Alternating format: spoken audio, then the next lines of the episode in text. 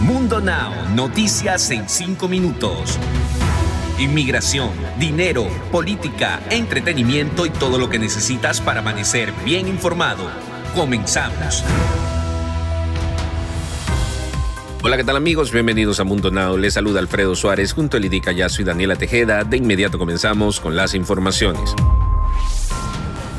La madre de Lisa Rose, una adolescente de 13 años asesinada salvajemente por una jauría de 20 perros, recordó su pesadilla y exigió justicia para que los dueños de los animales sean acusados y paguen con cárcel.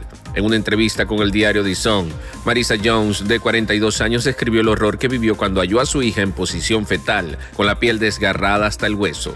Jones ahora quiere que los dueños de los perros sean responsables penalmente por la muerte de su hija. En este sentido, la mujer indicó, los dueños de estos perros nos han tratado a mí y a mi hija como si no fuéramos nadie un nuevo capítulo para la historia espacial de Estados Unidos. El magnate Jeff Bezos, fundador del gigante Amazon, partió al espacio en la mañana de este martes en el primer vuelo tripulado de su compañía y minutos después regresó con éxito.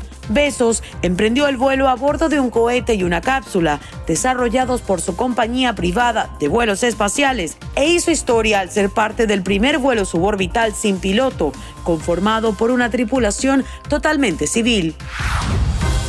Tras el asesinato del presidente de Haití, confirman que al menos tres cohetes cayeron cerca del Palacio Presidencial el martes, poco antes de que el presidente de Afganistán, Ashraf Ghani, pronunciara un discurso para conmemorar la fiesta musulmana del Eid al-Adha.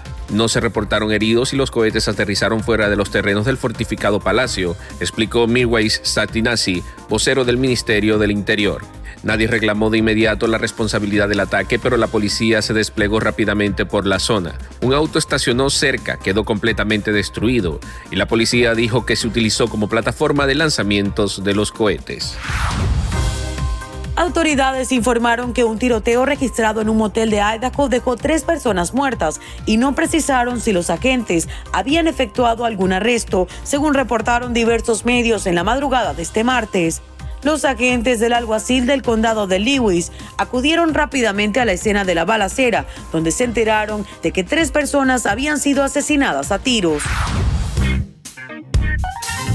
Es momento de lo que más estaban esperando. Con ustedes las novedades del entretenimiento. Detalle, Carmelita Salinas sorprende a la hija de Itati Cantoral con lujoso regalo en su primera comunión y seguidores en redes sociales la llaman rata, debido a que argumentan que lo pagó con el dinero de la gente durante su trabajo como diputada, mientras que otros piden ser adoptados por Carmelita. Salinas no escatimó en gastos y le regaló un costoso obsequio de la marca Cartier que dejó boca abierta a todos los internautas y hasta la misma Itati Cantoral.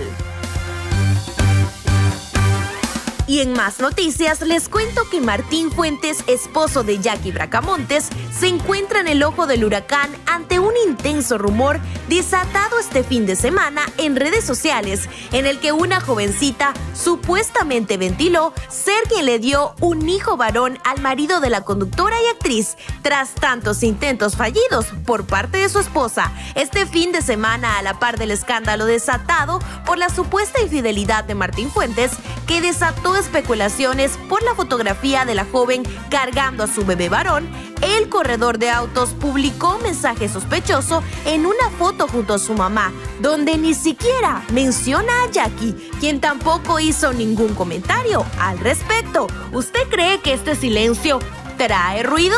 ¿Usted cree que Martín Fuentes sería capaz no solo de ponerle los cuernos a Jackie, sino además de montarle un hijo a otra? Deportes.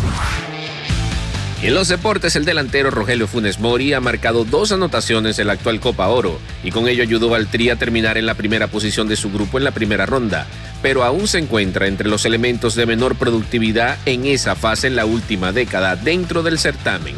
Funes Mori fue convocado por el técnico Gerardo Martín una vez que obtuvo su naturalización mexicana y en el encuentro frente a Guatemala consiguió un par de goles que ayudaron al Tri a obtener el triunfo por 3-0. Despedimos este episodio como siempre invitándoles a ingresar en nuestra página web www.mundohispánico.com para ampliar esta y otras noticias y también compartiéndoles una frase de Mundo Inspira. Lo fácil ya lo hice, lo difícil lo estoy haciendo y lo imposible sé que con Dios lo voy a lograr. Nos escuchamos mañana.